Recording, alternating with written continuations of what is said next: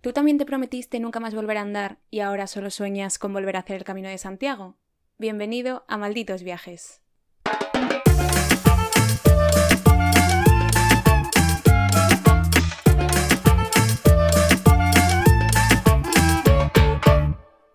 Hola a todos y a todas y bienvenidos un día más a esta nuestra humilde casa, Malditos Viajes. Volvemos a estar juntas pero separadas. Así que nada, yo soy Gerald y a mi lado, no, pero a distancia está Eva. Hola Eva, ¿qué tal estás? Hola, hola, aquí estoy, en La Palma. Eso te iba a decir que te escucho un poco retrasada, porque claro, estás en Canarias, una hora menos, recordemos. Madre mía, como tuviésemos que mantener una conversación con una hora de retraso, iríamos un poco regular. Estoy aquí en La Palma, claro, nuestros oyentes habrán dicho, a ver, ¿esta mujer dónde está? Porque hemos tenido ahí un jaleo, grabamos juntas en Madrid los últimos dos episodios, me volví a Tenerife, me cogí un ferry y ahora estoy en La Palma. ¿Y qué haces por ahí? Cuéntame, ¿qué tal el tiempo? ¿Cómo te trata la vida? Pues está ahora mismo habiendo un temporal de estos africanos con calima y muchísimo calor. Así que no es por darte envidia, pero en cuanto termine este episodio espero bajarme a bañar, a darme un bañito. Y ahora mismo estoy en una zona, estoy al sur de las coladas del volcán, de este último que erupcionó el año pasado. Y de hecho desde aquí veo el cono y todavía echa humito.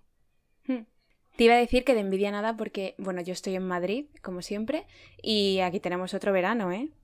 O sea, de envidia, como mucho la playa y a mí no me gusta, yo prefiero la piscina, que me pilla más cerca además. Y de hecho te vas de feria ahora, maldita. Claro, exactamente, me voy a la feria de abril como buena andaluza que soy. como buena amante de los andaluces. Amante de los andaluces y lo que haga falta, exactamente. Así que nada, bueno, hoy tenemos un episodio, iba a decir diferente, pero no, en realidad es como la segunda parte, podríamos decir, del que hicimos hace un par de episodios, que era la primera parte del Camino de Santiago. Os contamos un poco nuestra experiencia pues, eh, durante esa semana andando con nuestra mochilita a cuestas y ahora traemos un episodio, diría yo, un poco más terrenal, ¿no? Un poco más de andar por casa, pero más importante y más interesante si aún cabe. Hombre, porque este es el episodio que le viene bien a la gente que también quiere hacer el Camino de Santiago. Porque van a ser, no sé cuántos, ¿10? ¿11 consejos? 10 y medio. 10 más 1 es que el 10 quedaba mejor, claro, pero 10 más 1 consejos que nadie te ha dado para hacer el Camino de Santiago. Claro, es que esto es lo que yo quiero recalcar, que estos son consejos reales, consejos que no encuentras buscando en internet, leyendo en enciclopedias, mm, ni preguntando a gente que ha hecho el camino, porque hay consejos secretos, que no quiero decirlo yo, pero son secretos porque todo el mundo lo sabe y lo realiza, pero nadie te lo cuenta. Yo encontré a un buen samaritano que me lo contó, pero nadie lo hace. Ahora tengo que hacer el clickbait, ¿no? De decir, el mejor consejo es el último, así que quedaos hasta el final. Igual el último no, pero yo diría que el antepenúltimo o así. No vamos a adelantar cosas. No adelantemos. El primer consejo que vamos a dar es el más importante si quieres hacer amigos. Importante, bueno, igual hay gente que no quiere hacer amigos. A ver, yo creo que la mayoría de las personas les gusta conocer gente. Ya no hacer amigos, porque amigos quizás es una palabra muy grande, ¿no? Pero conocer gente nunca está de más. Hay gente que no quiere hacer amigos, hay gente que sí quiere hacer amigos y no hace amigos, no quiero yo decir ¿Quién será esa gente? y hay gente que conoce ahí al amor de su vida, recordemos. Claro, claro. De hecho, por eso íbamos, ibas con tantas expectativas. yo también, porque nunca se sabe. Pero... Claro, es que si es el amor de tu vida, pues, o sea, no pasa nada. Es que claro. Pero bueno, eso, el primer consejo es, si quieres conocer gente, el primer día alójate en un albergue para relacionarte. Porque parece ser que todo el mundo se hace amigo el primer día. En el albergue, efectivamente, porque al final es como principio de etapa, de cada etapa o de cada camino tiene como una etapa principal.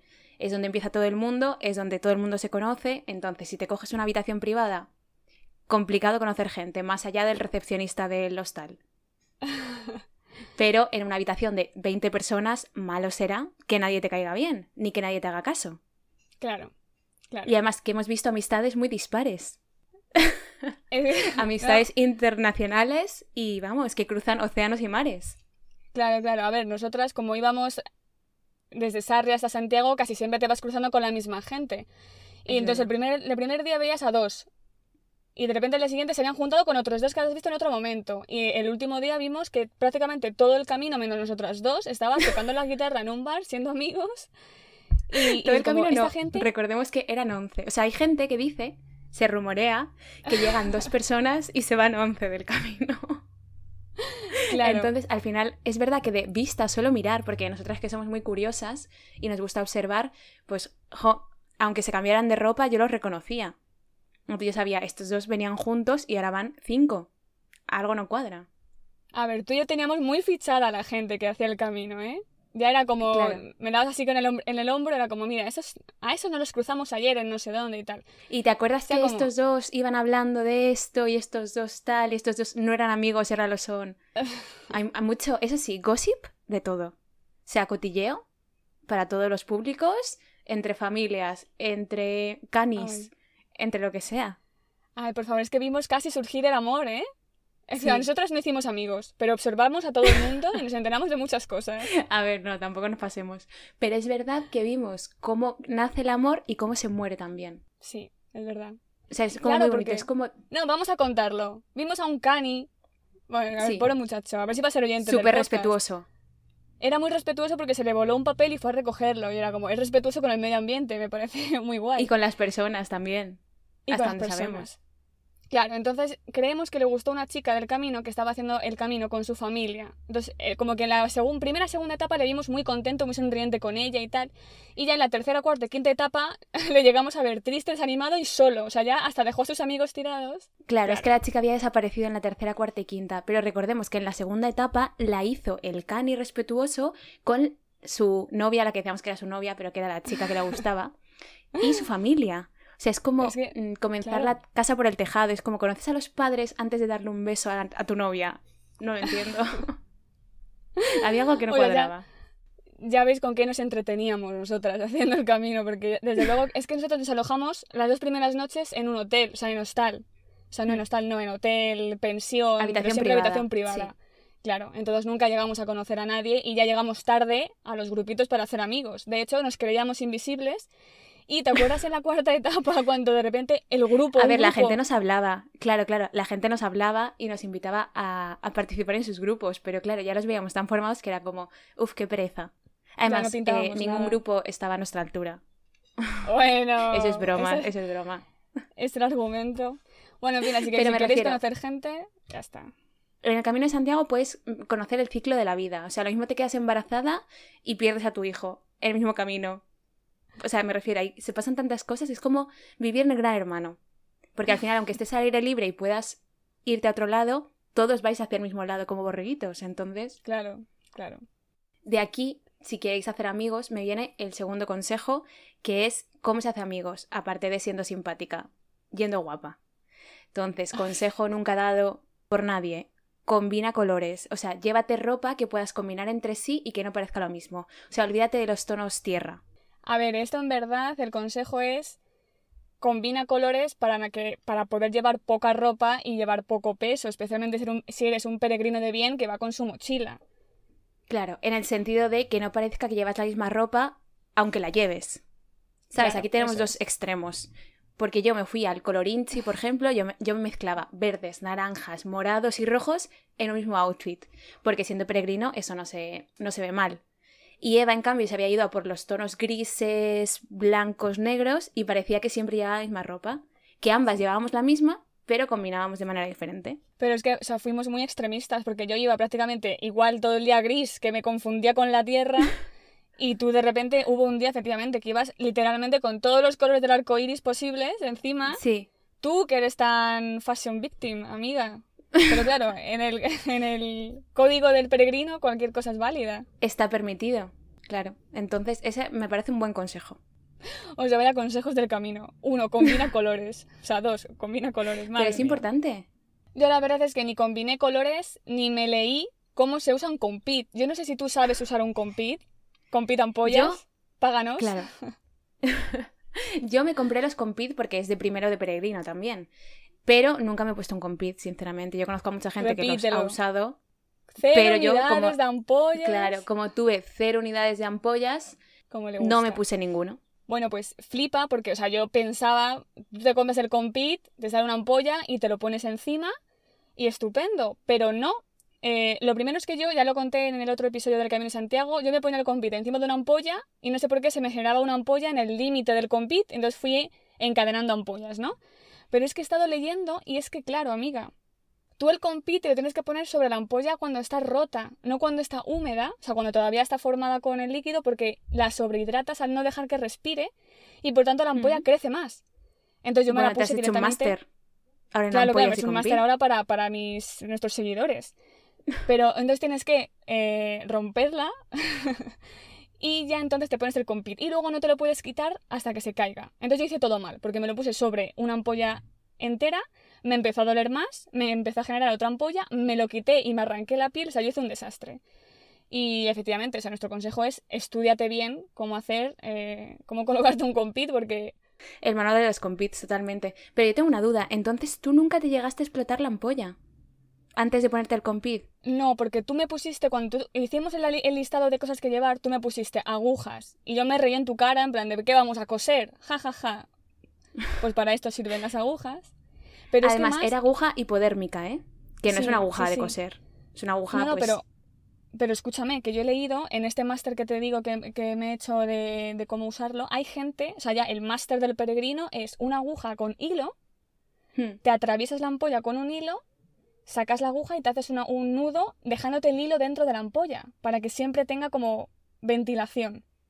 Ah, y luego por la noche, sí, te retiras el hilo y lo vuelves a repetir para que no se te vaya infectando. y luego te, encima una tirita. Ese es como el, el, peregrino máximo, ¿sabes? El que lo hace bien. Pero vamos, yo creo que con o bien ser como yo y llevar calcetines antiampollas y vaselina y conseguir cero unidades de ampollas en cinco días, o aprender a ponerte bien el compit, es decir, lo que acabamos de decir, te explotas la ampolla, y te pones el compit y ya está. Porque así no, te, no les pasa como a ti, que tenías claro compit, sí, compit, compit, al final acabaste con un 40 de pie. o sea, tres números más que el tuyo.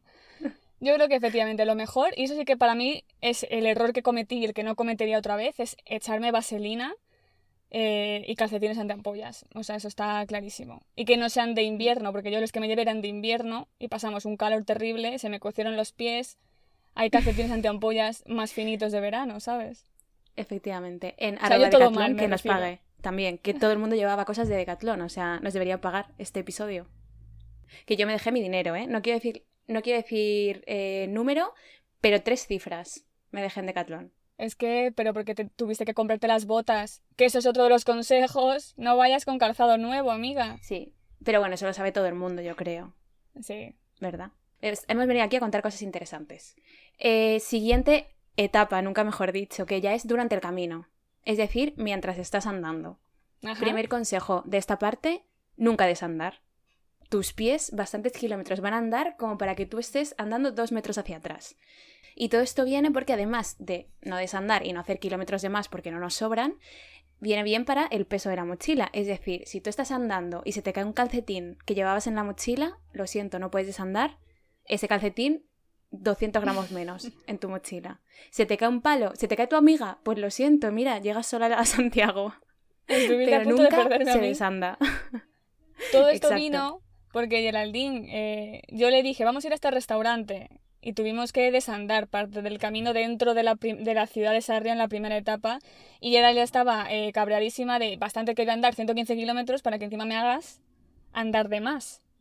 Claro, es que cada metro cuenta. Entonces no se puede ir hacia atrás nunca. Si está en dirección a Santiago, todo lo que quieras. Pero si tienes que eh, pues tomar otro camino, ya no. O sea, hay que planificar muy bien. consejo. Donde... Sí. sí, sí, Lo que te puede pasar es que si andas demasiado, vas a acabar necesitando una máquina que no está en todas partes. Este... este es el mejor consejo que además Gerald hizo muy bien y yo no, y yo creo que fue lo que marcó la diferencia en la quinta etapa en la que yo estaba hasta, el, hasta la mm, panocha que me quería ir a mi casa y Gerald estaba fresca como una rosa, que es un masajeador de pies. Cuéntalo Gerald, por favor, porque fue tu descubrimiento. Exactamente, lo descubrimos, recuérdalo, en el primer alojamiento, nada más llegar a Sarria, sin haber andado, ya tenían como una cosa donde metes los pies, los introduces y por dos euros que atentos que no se echen para atrás esos dos euros, que es verdad que es un dinero, pero muy bien invertido, pues tú metes los pies, son como calcetines y te empiezan ahí a aparecer eh, como cosas y bolas eh, por las piernas y te masajean. Es un masajeador de pies, o sea, ya está. No. Sí, bueno, pero vibra y tiene como mm, bolas que te apretan, no sé. Pero te aprietan tanto que tu pie desaparece dentro de la máquina. Yo pensé Sí, que sí, te iba a sí, amputar el. Claro, yo eso lo utilicé en la cuarta etapa cuando ya estaba eh, pues falleciendo y a mí me, me sirvió, me salvó la vida. O sea, yo la quinta etapa la hice por el gorro y Eva, recordemos que tres kilómetros antes de llegar a Santiago se dio media vuelta, desandó y dijo yo me vuelvo a Madrid. Ya. Entonces, esa claramente fue el punto de inflexión. No seáis ratillas como yo y pagad esos dos euros de la máquina. Hay Mm. que ir, en vez de ir buscando los tótems donde, hacia dónde se va el camino, ir buscando las máquinas de masajes de pies que de verdad que merece la pena. A la hora de buscar alojamiento, mirad que tenga masajeador de pies. Porque incluso igual si lo utilizas más de una vez durante el camino, te va aún mejor. Entonces yo, por si acaso, yo lo volvería a utilizar una y mil veces. Otra cosa importante eh, a tener en cuenta es el tema de gestión de paradas, como le hemos llamado nosotras.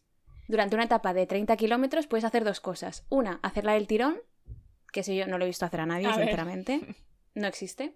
Y otra, realizar paradas. Eso está muy bien, pero claro, a nosotros nos contaron que hay dos tipos de personas, que aquí tiene que ver en cuenta un poco tu nacionalidad.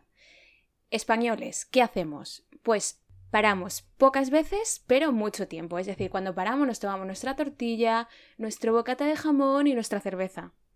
En cambio, los internacionales lo que hacen es parar muchas veces durante el camino, durante la etapa, pero muy poquito tiempo. Es decir, pues 10 minutillos, se ven, se toman una barrita energética y siguen para adelante.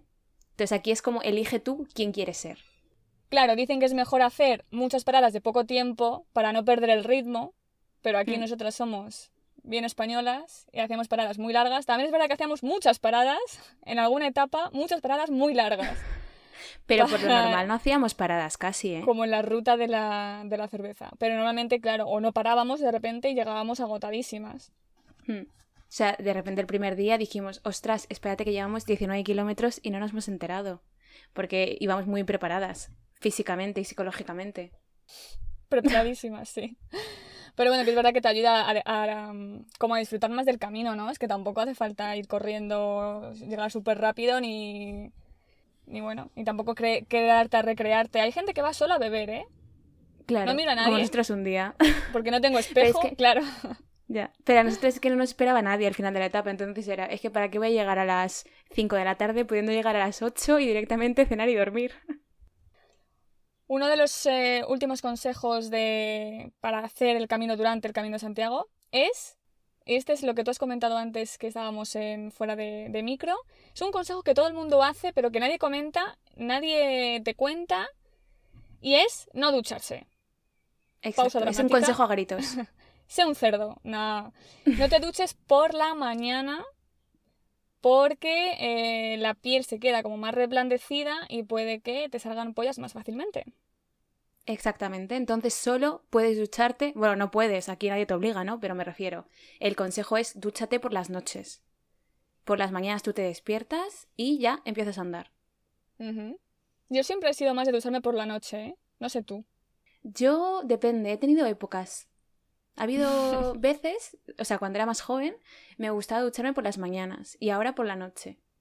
Ajá. Yo conozco a gente, no voy a mirar a nadie, o sea, no eres tú, ¿no? Obviamente. ¿Vale? Pero conozco a gente que se ducha por la noche y por la mañana.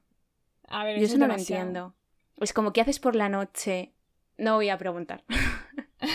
Pero ¿qué haces por No la sigas noche? porque se, Para tener que se me ocurren todas respuestas. las mañanas. Claro, exacto. Pensé que ibas a decir directamente. Yo conozco gente, y mirándome a mí, que no se ducha directamente. También. Que prefieren no ducharse. Pero yo ahí ya no me meto porque esa es la flexibilidad de limpieza de cada uno. Mira, aquí en La Palma las duchas de la playa están maravillosas, ¿eh? O sea, te ducharse a las duchas 7 de la mañana, sí, sí. Pero ¿y te duchas en bikini o desnuda?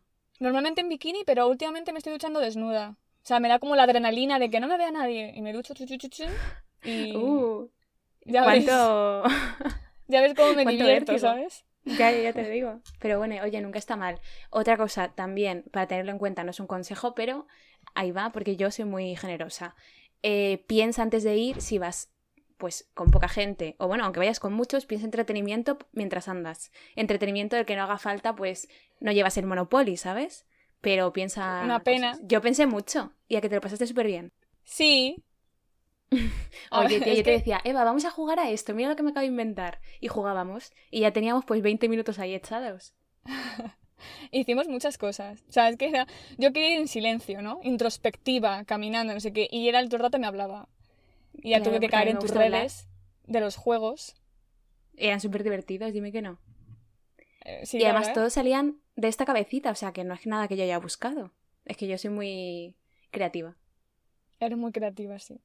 Muy divertido. Así que pues nada, piensa en juegos de... Claro. Y de juego a juego, como la OCA, pues llegas a Santiago. Ahora está la cosa. ¿Qué haces una vez llegas a Santiago?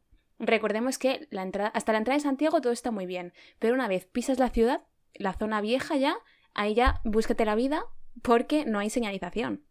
Mm, es verdad, es verdad. Claro, tú es como ya, pues escucha al apóstol y síguele porque no. Nosotros, porque es verdad que íbamos con más gente, entonces, quieras o no, pues entre que uno pregunta tal, pues todos vamos al mismo sitio. Y hasta que escuchas el gaitero, no tienes claro ni dónde estás. No, no, Pero aparte de eso. Que nos perdimos dentro de la Que no sabíamos qué hacer. Exacto. Así que una vez que ya por fin has encontrado la catedral, eh, has echado la lagrimita al escuchar al gaitero y pisas esa plaza del Obradoiro, tienes que hacer una cosa que nosotras no hicimos, porque no lo sabíamos, pero ahora nosotras que somos buena gente lo compartimos con la gente antes de que vaya. Y es buscar la concha o la vieira que está justo en el centro de la plaza y que indica el kilómetro cero de Santiago. Es decir, es como el kilómetro cero de la Puerta del Sol aquí en Madrid, pero en Santiago. ¿A quién le importa? En las, carreteras de Santiago, a nadie. Pero se dice, se comenta que te tienes que hacer una foto, un selfie de tus pies sucios ahí de barro de las botas con el kilómetro cero y la concha de Santiago, para que se sepa que tú has llegado y has pisado esa conchita. Es muy guay. A ver, es que la plaza, que eso lo vimos en el Free Tour, que ahora también nos lo vamos a contar, se ve que está la concha en el centro y van todos los diferentes caminos de Santiago mm. hasta el centro. Entonces tú entras por el tuyo y tienes que avanzar hasta la concha y ya hacerte la foto, efectivamente y ya luego haces lo que quieras. Es, decir, puedes fallecer ahí en mitad de la plaza como hace todo el mundo. Como De hecho, igual no encuentras la concha porque hay peregrinos muertos encima, tirados. porque la gente Tienes que apartarlos. Tú vas apartando peregrinos. Pero sí.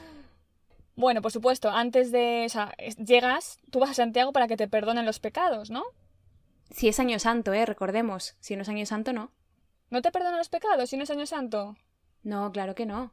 Es solo en Año Santo. Sí, o sea, tienes que ir y confesarte y no sé qué, ¿no? O sea, yo creo que en Año Santo solo por entrar por la Puerta Santa se te perdonan, pero en otro año eh, también, o sea, me refiero. ¿Has andado kilómetros y kilómetros para que no se te perdonen los pecados?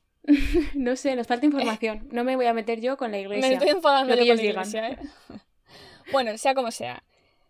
Puedes hacer o debes aprovechar la oportunidad de hacer trampa una última vez. Y aquí viene como el gran consejo que a mí me lleva martirizando porque a mí me gusta lo gratuito y yo no lo sabía. Es que llegas a saberlo y yo no sé qué hubiese sido de mí.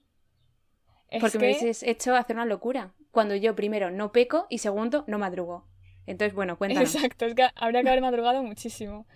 El día que nosotras llegamos, ¿cuántos peregrinos fuimos? Mil. No, dos mil y algo. Dos mil y poco fueron. Dos mil y algo, sí. Hmm. Resulta que a los 10 primeros que lleguen a la oficina del peregrino a entregar la credencial y solicitar la compostela, les invitan a comer o a cenar en, en el restaurante que está en... Bueno, realmente creo que o tiene un par de restaurantes o es el restaurante que está en el parador. Creo que es el que está en el parador, pero no estoy segura tampoco. A ver, estamos diciendo muchas incongruencias. No, yo creo que es el del parador. La cosa es que esto no lo sabe nadie, esto no lo cuentan evidentemente, y, oye, que es una comida gratis. Pero claro, tienes que ser de los 10 primeros. Entonces yo, sinceramente, ¿qué haría? Trampas. Es decir, yo llego a Santiago, duermo y a las 7 de la mañana, en cuanto abran la oficina, finjo que acabo de llegar, ¿sabes? En plan, uff, llevo andando desde las 3 de la mañana. Dadme mi comida gratuita. claro, recordemos que esto lo hacen todos los días. O sea, cualquier día del año, tú llegas y solicitas tu comida. Eh, nos han dicho que es solo una comida, entonces tienes que elegir entre desayuno, comida y cena. Yo optaría por la comida, que es cuando más hambre tienes, y si encima no has desayunado, más te entra y más puedes gastar. Pero a mí me da que esto va a ser un menú cerrado de estos, ¿eh? O sea, me refiero. O sea, pero es que la gente que no haga trampas, me refiero a la gente que llegue verdaderamente que, que sea el primer peregrino del día, ¿a qué hora llega? ¿A qué hora ha salido? No lo entiendo. Ya, y lo bonito sería que él no sepa nada. O sea, que llegue porque quiere realmente Claro, y no por la comida gratis. claro. Y que de repente, pumba, toma, un regalo de Dios. Igual acaba un regalo de Santi. Hmm. Igual acabamos de joder a, todos los oyentes que ellos querían haber conseguido la, la comida gratis sin saberlo, pero también creo que nuestros oyentes no serían los primeros, ¿eh? No, yo creo que son buena gente. Yo siempre, es que ahora, claro, ahora que yo que tengo el contador de pecados a cero, yo ahora pienso que todo el mundo es bueno, que todo el mundo es súper empático, comprende a las demás personas, no hace las cosas mal. Entonces yo no puedo pensar mal de la gente. Claro, claro, claro. No me creo que en ese tiempo que no nos hemos visto tengas el contador a cero. Te lo juro. Palabrita de No Santiago. me lo creo, yo no me lo creo. que tú eres una- sata. Que va, sí, cero sata, la verdad. Pero bueno. Y no sé cuántos consejos llevamos ya, pero vamos a dar otro de regalo. Yo creo que ya llevamos 10 o 10 y medio. Vamos a llegar a los 11, Bueno, no lo sé. venga, el último. Conocimos a mucha gente que llega a Santiago, en plan, pues por llegar, tal, asiste a misa incluso, porque puedes asistir a la misa del peregrino, recordemos, y luego directamente al día siguiente se va a, a su a su pueblo, es decir, a su pueblo, a su ciudad o a su país. Es decir, no invierte tiempo en Santiago. Y aquí estamos abogando por, por favor, quédate en Santiago y visita cosas indispensables de Santiago. Es decir, haz un free tour. Muy recomendado. Ve a la tita, mejor tortilla de patatas del mundo. Dime que no, Eva. Eh, confirmo. Sí. Confirmamos. Mejor tortilla de patatas del mundo. Incluso eh, visita la Alameda, por ejemplo, el árbol este de los enamorados, si vas con tu pareja. O sea, tiene un montón de cosas Santiago que puedas visitar, aparte de emborracharte, que tampoco está mal, no nos vamos a meter ahí. Pero eh, es eso, quédate un par de días, nosotros nos quedamos un par de días en Santiago y yo creo que lo aprovechamos bastante bien. Muy recomendable. Hicimos un free tour eh, de lo que es Santiago en sí y luego hicimos otro de leyendas y mitos y también estuvo Sí. súper interesante por la noche. O sea que sí, es como dedícale tiempo a conocer la ciudad porque pues tiene cosas que ofrecer y, y ya que has llegado, pues disfrútalo. Mm. Merece la pena, en realidad es pequeñita, porque en un día, en medio día, te puedes ver Santiago perfectamente. Pero si quieres como averiguar más cosas y conocerlo, un par de días yo creo que está estupendo. Y así luego ya, pues te vas bien bebido este de Galicia y bien comido de, de tortilla de patatas, ya te vas a tu casa y tan ricamente a descansar de verdad. Ya si te ves con ganas, vuelves andando otra vez. Que eso lo hacían antes. Antes iban a Santiago, claro, recibían su vieira como que habían llegado y tenían que volver a andando. Tú y yo volvimos en autobús. En verdad es que no somos tan buenas peregrinas, ¿eh? Hombre, el autobús, escúchame, nueve horas de bus también es una penitencia, ¿eh? Quieras o no. Que la gente se volvía en avión, que son 40 minutos. Ya, ya, también es verdad. Entonces, pues bueno, lo hicimos bien, dejémoslo allí. Bueno, que cuando repetimos entonces. Oye, pues yo, mm, esto viene un poco a la intro que hemos hecho en este, para este episodio. Yo de verdad, ahora visto con perspectiva, ya a todo el mundo le digo, oye, pues que tampoco me cansé. O sea, no me cansé tanto, yo es que repetiría mañana mismo. Pues ya está. O sea, yo estoy dispuesta. Otro camino, eso sí, para no repetir lo mismo, en plan, no hagamos el francés, pero no descartamos. Próximamente. Muy bien, señorita. Pues nada más, entonces. Ya hemos que compartido todo nuestro conocimiento. Hombre, hemos hecho nuestra buena acción del día compartiendo todo esto. Yo creo que la gente ya puede ir en paz. Quien estaba preparando ya el Camino de Santiago porque escuchó nuestro episodio anterior, ya puede irse con todo lo necesario. Así que nada, hasta aquí hemos llegado. Si te has quedado con ganas de más, nos vemos O escuchamos. en el próximo episodio en 10 días. No sabemos cuál será, pero será muy interesante. Muchas gracias por escucharnos. Y hasta la próxima.